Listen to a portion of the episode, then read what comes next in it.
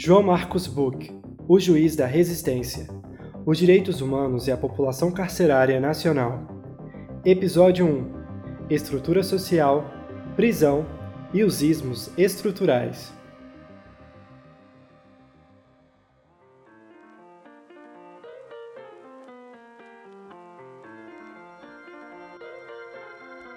Olá, ouvinte! O meu nome é Fábio Martins e hoje eu irei conversar com o juiz de direito João Marcos Buch, que também é escritor e um defensor dos direitos humanos. Para melhor situar a quem nos ouve, João Marcos Buch é natural de Santa Catarina e atua como juiz corregedor da Terceira Vara de Execuções Penais da cidade de Joinville. Suas ações em geral se tornam debate público e correm o Brasil e o mundo dada a sua responsabilidade junto às garantias dos direitos de todos que estão em sistema prisional e sob sua jurisdição. Doutor João Marcos, muito obrigado por dispor do seu tempo para estar aqui conosco em São Paulo. Eu começo a nossa conversa com uma pergunta primordial, que penso ser de interesse de todos. O que são os direitos humanos? Como usá-los? Para quem servem os direitos humanos? Olá, Fábio. Olá, os ouvintes. Imagina, para mim é uma, um prazer e uma honra estar aqui com vocês e para poder desenvolver um pouco mais desse tema tão árduo e tão importante que eu considero para nossas vidas. Então, para mim é uma satisfação. Olha, é, lamentavelmente no nosso país, nos últimos tempos, é, nós temos é, visto uma, uma tônica muito forte, mais forte que uh, no passado, no sentido de que uh, aquele velho brocardo, aquela, aquela cantilena de direitos humanos para humanos direitos, é, tá com pena leva para casa, é, quando acontece algum crime é, violento, hediondo, dizem assim, cadê o pessoalzinho dos direitos humanos agora é, para amparar a vítima? E essa, esse discurso ele é tão é, tão ignorante quanto maldoso, né? Uh, eu digo uh, ignorante, maldoso e perverso porque muitas pessoas acabam é, entrando nesse discurso por ignorância mesmo, mas muitas pessoas, inclusive algumas autoridades, é, entram nesse discurso por perversidade, né? para tentar é, é, é tirar realmente o foco do que importa. Então, uh, os direitos humanos eles são um processo histórico de conquista, de conquista da civilidade. É, basicamente, é, existem alguns é, é marcos históricos que firmam os direitos humanos e um deles está no pós Segunda Guerra Mundial, Uh, quando uh, os aliados, né, terminada a guerra, é claro, eu não sou historiador e, e, nós sabemos que isso ainda está muito em elaboração do que houve o que não houve, mas o fato é que as nações uh, perceberam então o Holocausto e diante do Holocausto, num país eh, como a Alemanha, que não obstante todo o ordenamento jurídico eh, estabelecido praticou o que praticou com base no, na estrutura jurídica que existia, é, utilizando-se do direito, utilizando-se das normas para o genocídio, para a violência, algo terrível, e eu já tive a oportunidade de estar num campo de concentração, nos arredores de Berlim, campo de concentração de Sachsenhausen, onde judeus e degenerados, né, aqueles que eram considerados degenerados por parte do Estado, uh, uh, homossexuais, pessoas com deficiência física ou com deficiência mental, eram levados para esse campo de concentração para experiências, e tudo com base no regramento, na, na, no ordenamento jurídico uh, da época. Então, veja como isso foi terrível. É claro que genocídios aconteceram antes é, aconteceu o genocídio armênio, aconteceu a questão do sequestro dos negros é, da África, é, é a extinção dos povos originários das Américas. Porém, essa da Segunda Guerra foi é, algo mais recente e mais emblemático, exatamente por ser um país é, dito civilizado. Então, as nações se reuniram e, e, em 1948, estabeleceram a Declaração Universal dos Direitos Humanos. E a Declaração Universal dos Direitos Humanos é um diploma que traz o seguinte recado: nunca mais, nunca mais nós poderemos admitir que aconteça o que aconteceu. O ser humano é uma célula inviolável na sua, in, na sua dignidade. Então, quando a gente fala em direitos humanos, e o Brasil foi signatário da Declaração Universal de Direitos Humanos, depois o Brasil é, é, teve a Constituição de 88, que tem é, sua estrutura é, é, no estado do bem-estar social, é, com uma sociedade livre, justa e solidária, e cujo primado, fundamento é a dignidade da pessoa humana. E ainda em 92 o Brasil ratificou o Pacto de São José da Costa Rica, que é a Convenção Americana de Direitos Humanos. É, e eu digo isso tudo para, é, é, enfim, lhe responder. Os direitos humanos não são. É, não é uma coisa destinada a uma pessoa, é uma proteção humana em face do poder do Estado. Então, nós vemos violação aos direitos humanos, no Brasil especialmente, quando nós falamos da, dos povos indígenas, dos indígenas que estão é, é, em petição de miséria por todo esse país. Imagina que eles, eles viviam, eles pertencem a essa terra, a esta terra, muito antes do europeu vir, e eles foram exterminados e cortados na sua ancestralidade. E hoje eles lutam é, por sobrevivência e sobrevivência da sua história e uh, vivem realmente em condições uh, muito graves. Não é porque um indígena tem um celular, usa um calção Adidas, que ele deixa de ser indígena. Ele tem a sua ancestralidade, ele tem a sua história, e é isso que eles buscam. A violação aos direitos humanos na questão do trabalho escravo. Uh, uh, há pouco tempo eu assisti aquele filme Sete Prisioneiros com Rodrigo Santoro que mostra muito bem a questão do trabalho escravo, é, mas não só ali. Nós sabemos que existem, por exemplo, é, pessoas refugiadas do Haiti ou da Venezuela que são resgatadas em condomínios de luxo que ficam lá um ano trabalhando por cama e comida. E então essa questão do trabalho escravo é terrível. O boia fria, o boia fria, ele tem que levantar o braço e ser colhido por um daqueles, daquela, uma daquelas caçambas e ser levado a uma plantação para colher 10 toneladas de cana com 30 mil agachamentos por dia para receber 10 reais no final do dia. E ele, para isso, é uma luta, é uma glória, ele conseguir esse tipo de trabalho. Isso é trabalho escravo, isso é violação aos direitos humanos. A questão da mulher, de gênero, é, é, a, a, a, esse, essa estrutura patriarcal e machista que o Brasil tem. Então, que o homem nasce acreditando que ele é naturalmente privilegiado com seus direitos, quando na realidade é, são privilégios e não são direitos, e a mulher luta para conquistar seu espaço. É, a questão da orientação sexual é, são todas violações aos direitos humanos que esses institutos dos direitos humanos precisam ser fortalecidos e as pessoas precisam compreender, então, que os direitos humanos vieram para nos proteger a todos indistintamente contra um poder muito forte e muito opressor que é o poder estatal.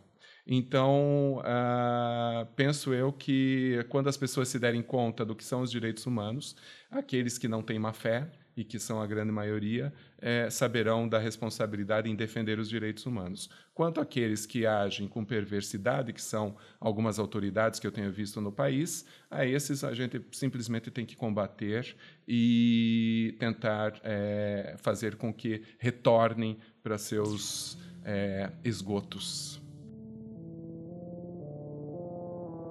Doutor, o senhor ocupa uma cadeira de muita responsabilidade junto à cidade de Joinville que é a de juiz da execução penal. Imagino que o senhor deva ter milhares de processos em suas mãos. Muitas vidas, muitas histórias de vidas que se tornam processos inúmeros. O que eu quero saber é: como o senhor faz para manter essa humanidade evidente que o senhor mantém? E como o senhor faz para, depois de tantos anos lidando com o sistema carcerário, ainda acreditar que é possível melhoria no todo? É uma luta diária. Certa vez, um, um profissional do direito disse assim para mim: Sabe, João Marcos, hoje eu atendi uma pessoa que ela sentou na minha frente, ela chorou é, em desespero pelo drama que ela estava vivendo e eu não senti nada, porque eu já vi muito disso e eu já não sinto mais nada. E aí eu disse: então está na hora de você sair e não fazer mais o que você faz, porque obviamente que nós não podemos é, assimilar, é, mesmo porque isso seria uma arrogância, se arvorar no Salvador da pátria. Não, isso não pode acontecer. Nós sabemos, temos que ter a consciência de que nós somos seres humanos e que não temos o domínio de tudo e que algumas coisas simplesmente acontecerão e talvez é, é ter uma atitude estoica, né? Aceitar as coisas como elas são, mas ao mesmo ao mesmo tempo aceitar que você não tem o poder de, de, de modificar aquilo, mas ao mesmo tempo é, precisa ter sensibilidade é, de entender a individualidade de cada caso. E isso é um exercício contínuo. Porque, por exemplo, se eu vou na unidade prisional uh, para fazer audiências, e eu vou, eu entro na prisão e faço as audiências dentro da prisão, especialmente nesses tempos de pandemia, é, cada preso que senta na minha frente e conta a história dele é uma história de vida que não será igual. Pode ser que a narrativa se repita, mas ela nunca será igual. E eu tenho que ter essa consciência e tenho que tratar desse caso com essa individualidade. É, isso, como eu disse, é um processo contínuo de reflexão uh, a respeito da minha própria vida e a respeito do meu trabalho. Se, por um lado, eu tenho que ter saúde e não posso somatizar ah, ah, essa vida dura e tão difícil que é a que eu encontro o tempo todo, por outro lado, eu não posso me tornar insensível. Eu acredito que é o equilíbrio. Né? É o equilíbrio entre um e outro. Mas ah, são realmente milhares de casos e às vezes eu me pergunto é, até quando eu vou conseguir é, enfrentar isso tudo. É, estou conseguindo, uh, mas não é nada fácil. O custo é grande e, e especialmente o custo pessoal. E vou um pouco além. É, quando é, esse trabalho que é desenvolvido de tentativa de resgate de dignidade é, não é entendido dentro do próprio sistema. É, esses tempos eu utilizei a expressão fogo amigo. E alguém me disse assim: não é fogo amigo. Isso é uma ausência de compromisso com os princípios de caráter. E isso acontece dentro do sistema. E ali é realmente muito difícil você o tempo todo se defender, é, sabendo que você tem esse dever de continuar nesse trabalho, é, porque muitas pessoas, a miséria das pessoas é muito maior, incomparável àquela que eu sinto. É, mas, enfim, é um dia depois do outro.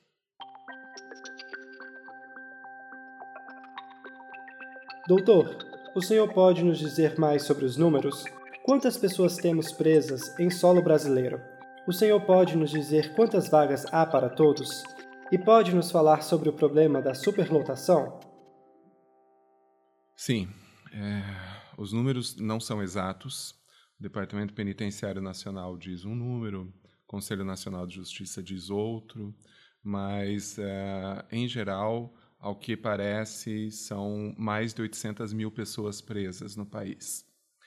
Uh, essas 800 mil pessoas estão presas uh, em locais insalubres, em locais uh, sem ventilação, em locais sem água corrente, sem acesso à saúde, muitas vezes mulheres presas sem acesso a produtos íntimos de higiene, precisando usar miolo, miolo de pão como absorvente. E essa realidade é porque a superlotação é terrível. São mais de 800 mil pessoas para cerca da metade de vagas, 400 mil vagas. Então, no Brasil, uh, só muda o CEP. A realidade cruel da prisão é do norte a sul, leste a oeste, onde uh, em locais que eu já estive uh, ao longo do, do meu trabalho. É, mas, assim, Uh, essa é uma realidade que não é de agora. Nós temos que ser francos. É, é uma, uh, nós vivemos uma pandemia, a pandemia da Covid. Porém, a pandemia no sistema prisional já é de décadas. É, se nós voltarmos um pouquinho no tempo, nós perceberemos que em 1990, quando da lei dos crimes hediondos, uma lei encomendada, é, um pacote pronto a partir de sequestro de dignitários. Né? Essa lei foi feita como se ela viesse a solucionar o problema dos sequestros. Esse é um problema do nosso legislador.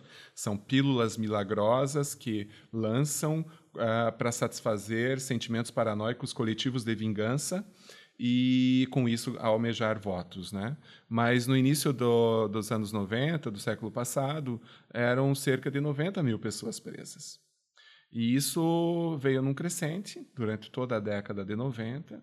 Iniciamos a, os anos 2000 crescendo ainda mais a população prisional. Quando chegou em 2006, a lei antidrogas foi o estupim uh, do superencarceramento, porque ela aumentou penas e ela, não, ela acabou fazendo uma distinção entre usuário e traficante, é, fazendo com que o usuário não fosse mais preso.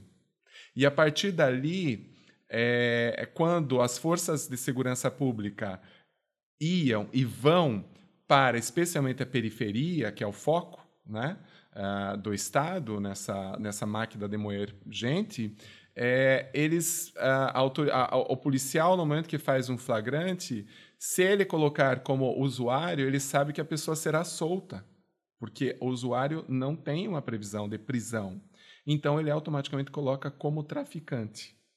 E aí isso é chancelado pelo delegado, pelo promotor e pelo juiz. E a pessoa vai para a prisão como traficante. Isso aumentou exponencialmente o número de pessoas na prisão é, especialmente das mulheres que foram colocadas como é, é, associadas aos seus cônjuges no tráfico. E então foi crescendo muito.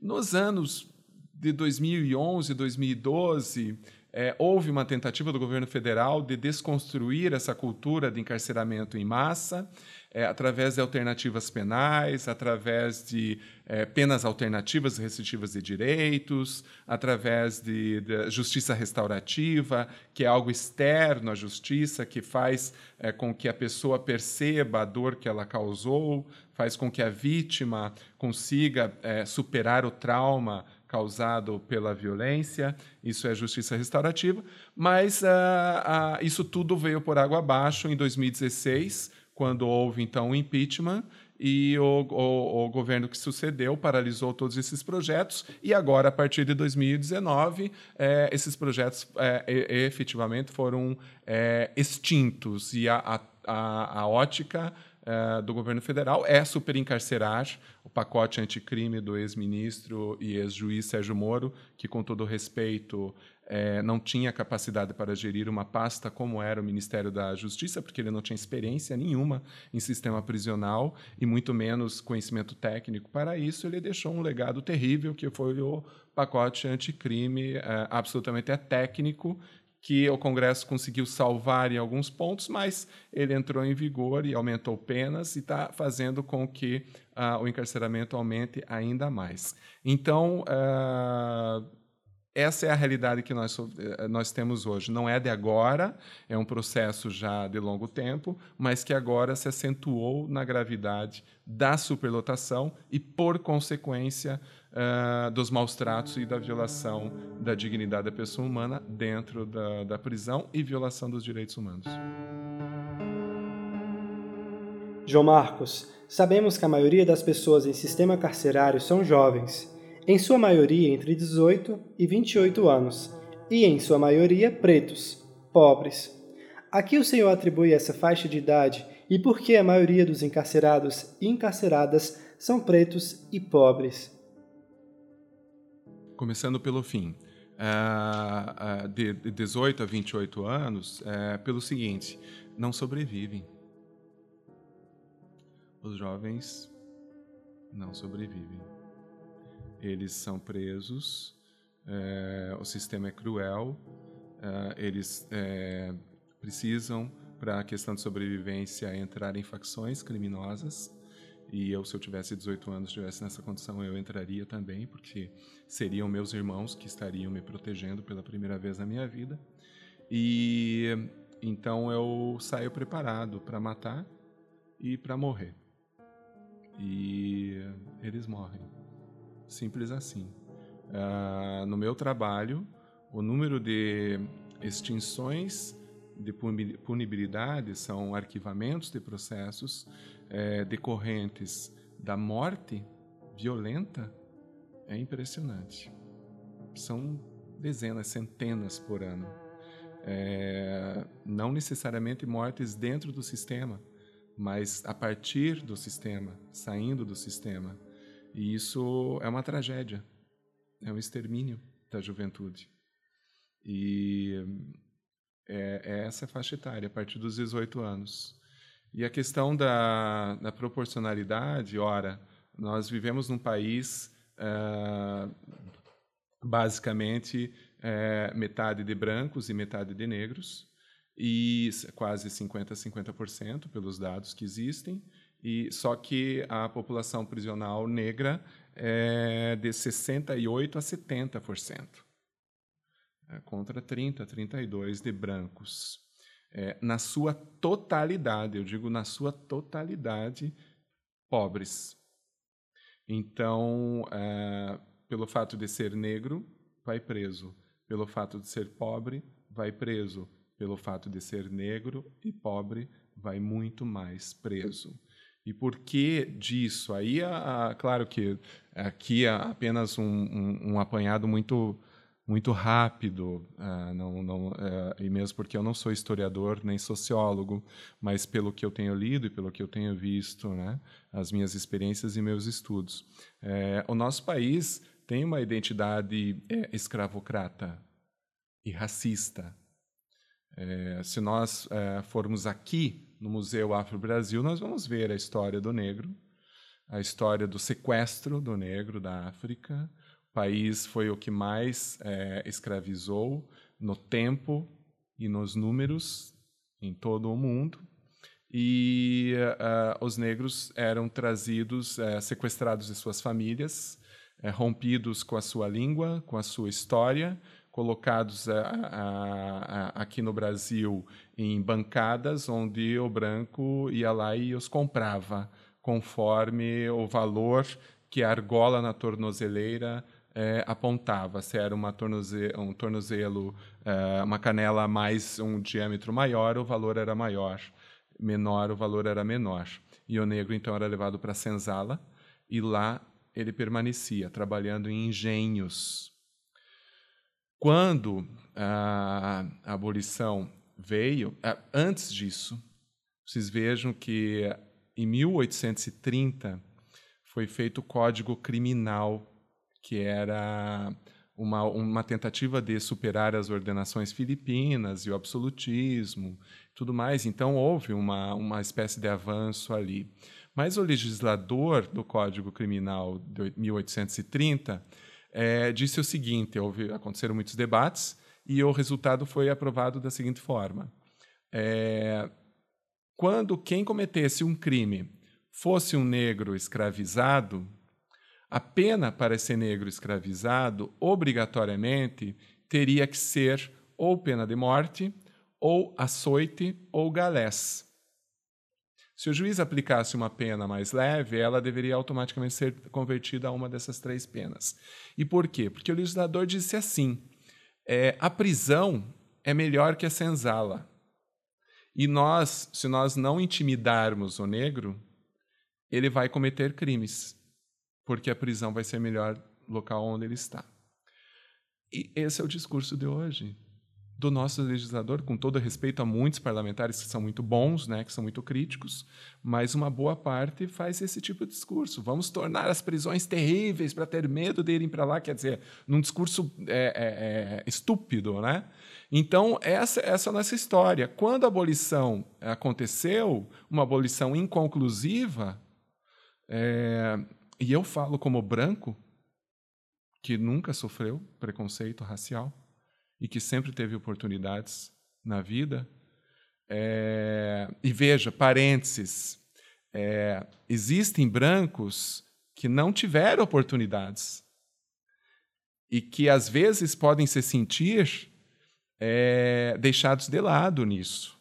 Não é, é, a responsabilidade pela, pela opressão e pela miséria do branco também é a estrutural do sistema. Não é porque se protegem, a, a, a, se, se é antirracista que vai se prejudicar o branco que também é oprimido. Não é isso.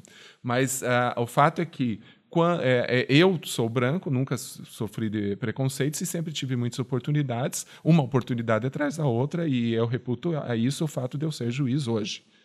Porque se eu não tivesse a estrutura que eu tive uh, com a minha família, e se eu fosse negro, a possibilidade seria muito menor, mesmo porque nós não vemos negros na magistratura, o número é muito raro, é muito pequeno. Quando a abolição veio, o branco teve medo e disse o seguinte: agora os negros estão livres e eles vão vir para cima de nós. E aí o Estado apareceu e disse assim: não se preocupem, porque nós temos o direito penal. Então, toda aquela estrutura de disciplina, de controle que existiam nos, nos engenhos, migraram para o sistema de justiça criminal e penal. E essa é a nossa história até hoje. Até hoje é assim. Se você tem um grupo, se você vê um grupo de jovens, esses gru grupo de jovens tem dois negros e oito brancos, e a polícia fizer uma parada, uma batida, será nos dois negros que ela irá. E não nos brancos. Então, é, é, é esse o resultado uh, do nosso Estado. A gente costuma dizer atualmente que é uma necropolítica, que é o uso da violência é, num país racista, patriarcal, colonialista, para manter o controle das populações negras e populações pobres. É isso.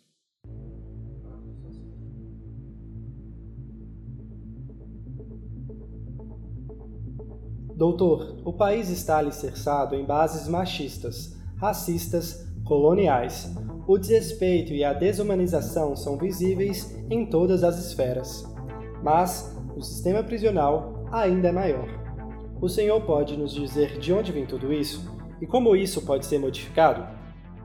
É, como como eu estava falando, é, o nosso país, é, é, aquilo que a gente vive aqui fora, é, de machismo, de racismo, de violência, né, opressão, especialmente contra é, as camadas mais vulnerabilizadas da população, é reproduzido dentro do sistema prisional e com mais uh, incisividade. Então, se fora é, isso acontece por uma espécie de omissão do Estado, dentro do sistema prisional, isso acontece por ação do Estado. Diariamente, a violação aos direitos humanos acontece ativamente dentro do sistema prisional. É, por todo esse nosso histórico, né? É, é, nós não, o Brasil não elaborou bem ainda a sua história é, é de, escravidão, a sua história é, da ditadura, da, do, do, dos tempos de exceção, né? É, da violência do Estado muito grave. O Brasil não, não elaborou isso. Quando eu digo não elaborou, os jovens, eles não. não isso não, não está nas cadeiras escolares. É, se nós é, percebermos, por exemplo, na Alemanha, a Alemanha, se eu não me engano, a partir de 11, 12 anos, dentro da grade escolar, tem a história do nazismo. É a história da Segunda Guerra. Porque é preciso estudar isso, é preciso saber. E enquanto nós não sabemos, é porque nós banalizamos. É, é, o resultado de nós não sabermos é a banalização da vida, a banalização do corpo.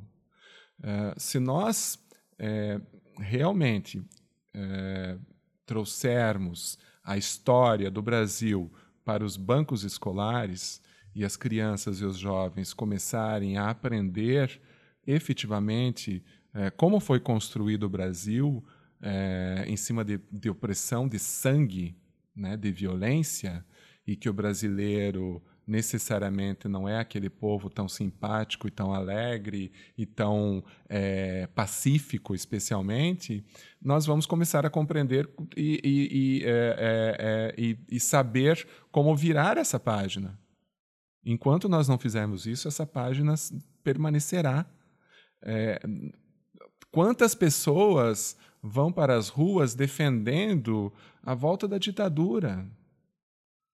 Quer dizer, elas não têm a menor noção de que na época da ditadura elas não poderiam estar nas ruas manifestando o seu pensamento.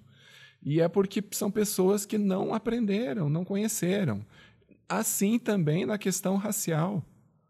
Os jovens têm que saber que existe racismo no Brasil e que é preciso ser antirracista.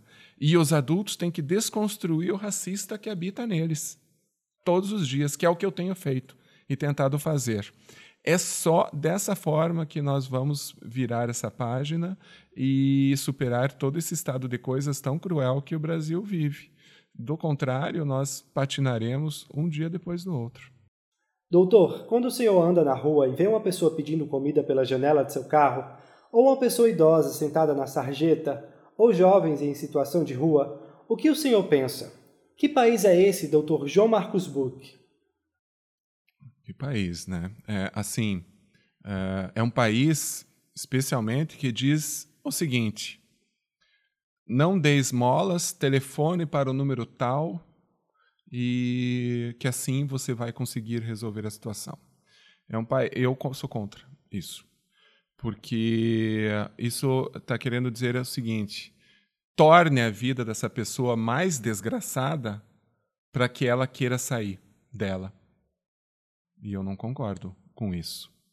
E hoje mesmo uh, eu uh, tive uma, um tempo uh, de folga, então pela manhã eu visitei o, o MASP, que está com uma amostra muito bacana e tudo mais.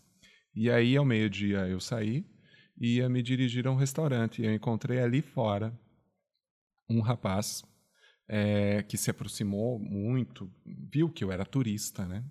É, se aproximou com cuidado, com educação, é, vendendo doces. Ele falou: o senhor não, não quer comprar um docinho meu e tal, para me ajudar?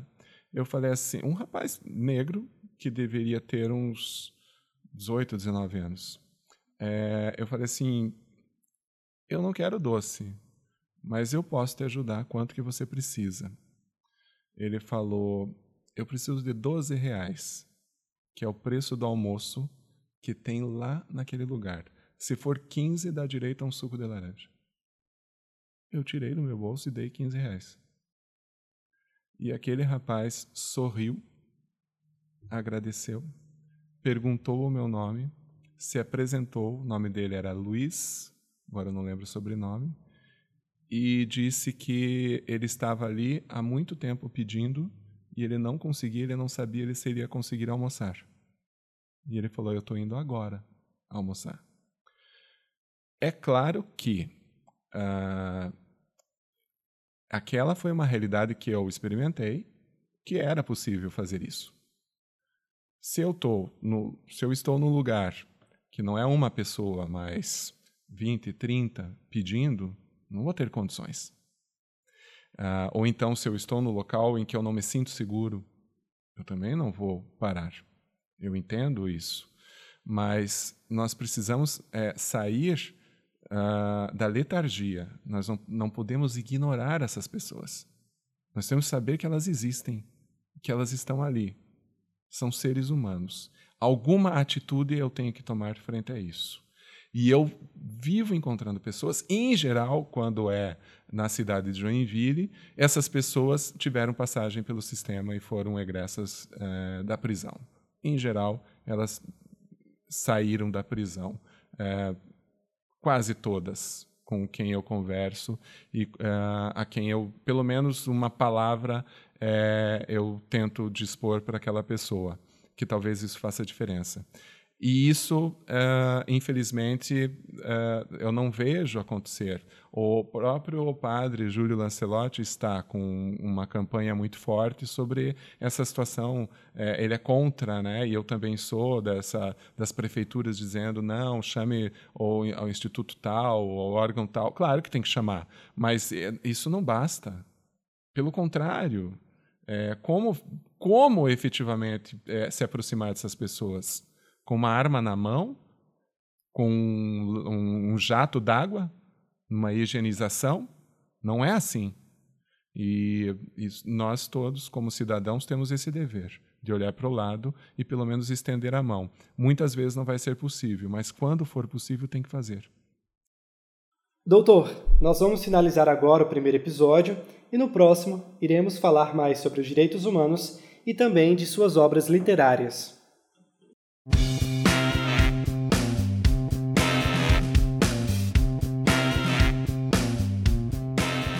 Esse foi o primeiro episódio de João Marcos Buch, o juiz da resistência, os direitos humanos e a população carcerária nacional. Nele o assunto foi a estrutura social, a prisão e os ismos estruturais. No próximo episódio, eu continuo com João Marcos Buch. Até mais! A Giostre Podcast encontra-se disponível nas principais plataformas de áudio: Spotify, Anchor, Deezer, Apple Podcasts, Google Podcasts, em nosso canal no YouTube, Giostre Cultural, e em nosso site, giostrecultural.com.br. Até mais! Apresentação: Fábio Martins. Entrevistado: João Marcos Buch. Roteiro: Alex Giostre. Produção de estúdio: Éder Pires. Captação de vídeo: Gabriel Cardoso. Realização: Giostre Produções Artísticas Limitada. Podcast gravado nos estúdios Giostre, em São Paulo, na Bela Vista.